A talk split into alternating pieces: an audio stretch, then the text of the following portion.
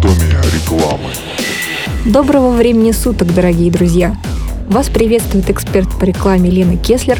Мне помогает звукорежиссер проекта Александр Громцев, и мы начинаем новую серию подкастов, которые будут называться «Анатомия рекламы». Здесь мы будем скрывать все, что касается процесса разработки рекламы, ее ценообразования, ее эффективности. Здесь мы раскроем страшные тайны рекламных агентств, заглянем в самые неприглядные внутренности креативного процесса Промоем косточки рекламе конкурентов, а может быть и вашей собственной, и увидим, насколько жестким может быть рекламный самогон. Если вы представители малого бизнеса или недавно работаете на российском рынке, если вы пока не видите разницы между понятиями креативная концепция и дизайн-концепт, если слова сетевое агентство вызывают у вас пока только ассоциацию с рыболовным хозяйством, добро пожаловать на наш подкаст – Потому что именно вы можете стать жертвой некачественного креатива. Именно вы можете переплатить за то, что вам совсем не нужно. И именно вы будете удивляться, почему не работает ваша реклама. Особенно, если вы выложили за нее кругленькую сумму. Кстати, о кругленькой сумме. Попробуйте задаться вопросом, из чего складывается стоимость рекламы. Это же вам не сметана, не яйца. Нельзя прийти в рекламное агентство и сказать, «Эй, вы, мне 200 граммов креатива, пожалуйста и десяток вон тех рекламных макетов. Они у вас, кстати, свежие? М-м. А производство чье? Американское? М-м. Это поэтому они стоят как статуя свободы? А эти чего в три раза дешевле и мелкие? Отечественные, как обычно, недозревшие? Ну, в общем, вы понимаете. Но не переживайте, анатомия рекламы поможет вам сэкономить время, нервы и средства. Серьезно, подумайте, если вы заказываете рекламу в России и не являетесь при этом международной корпорацией, где вы найдете в российском агентстве с российскими сотрудниками зарубежный креатив?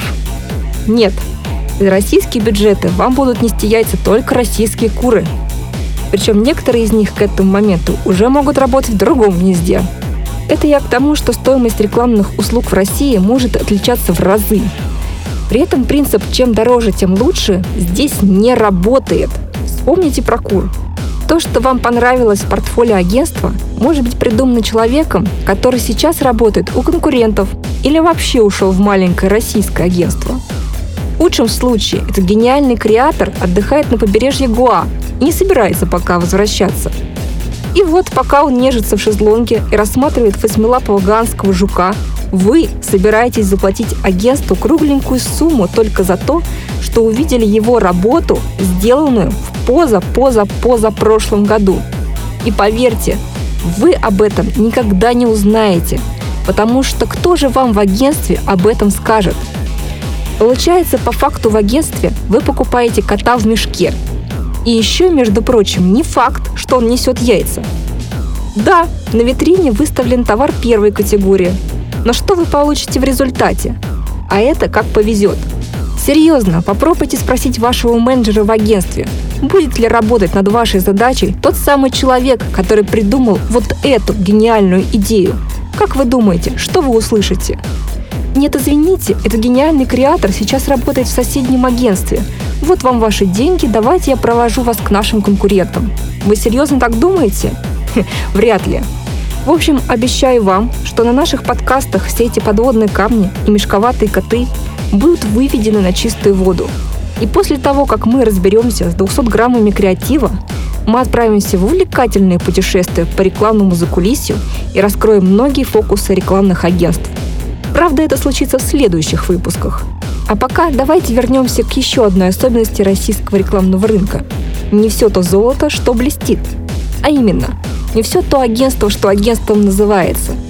Потому что в нашей стране гордое название рекламного агентства может носить любое приличное и неприличное заведение, в том числе обычная типография. Это такая своего рода засада, распознать которую можно по обилию в портфолио календарей, описанию типов принтеров и подозрительно низким ценам. Увидев такую цену, не спешите радоваться. Это приманка. Как только вы клюнете, ваш бюджет съедят, а рекламный продукт может оказаться неудобоваримым. И это в лучшем случае. Я часто наблюдаю владельцев бизнеса, которые разместили заказ на рекламу в типографии. Они судорожно пытаются понять, что не так. На самом деле все очень просто. Есть люди, которые создают Мерседесы. Есть люди, которые не создают Мерседесы. И есть люди, которые создают Ладу Калина. Чувствуете разницу? Профессиональные рекламисты, работавшие с крупными брендами, никогда, ни при каких обстоятельствах не будут работать в типографии по очень простой причине. Типография не делает рекламу.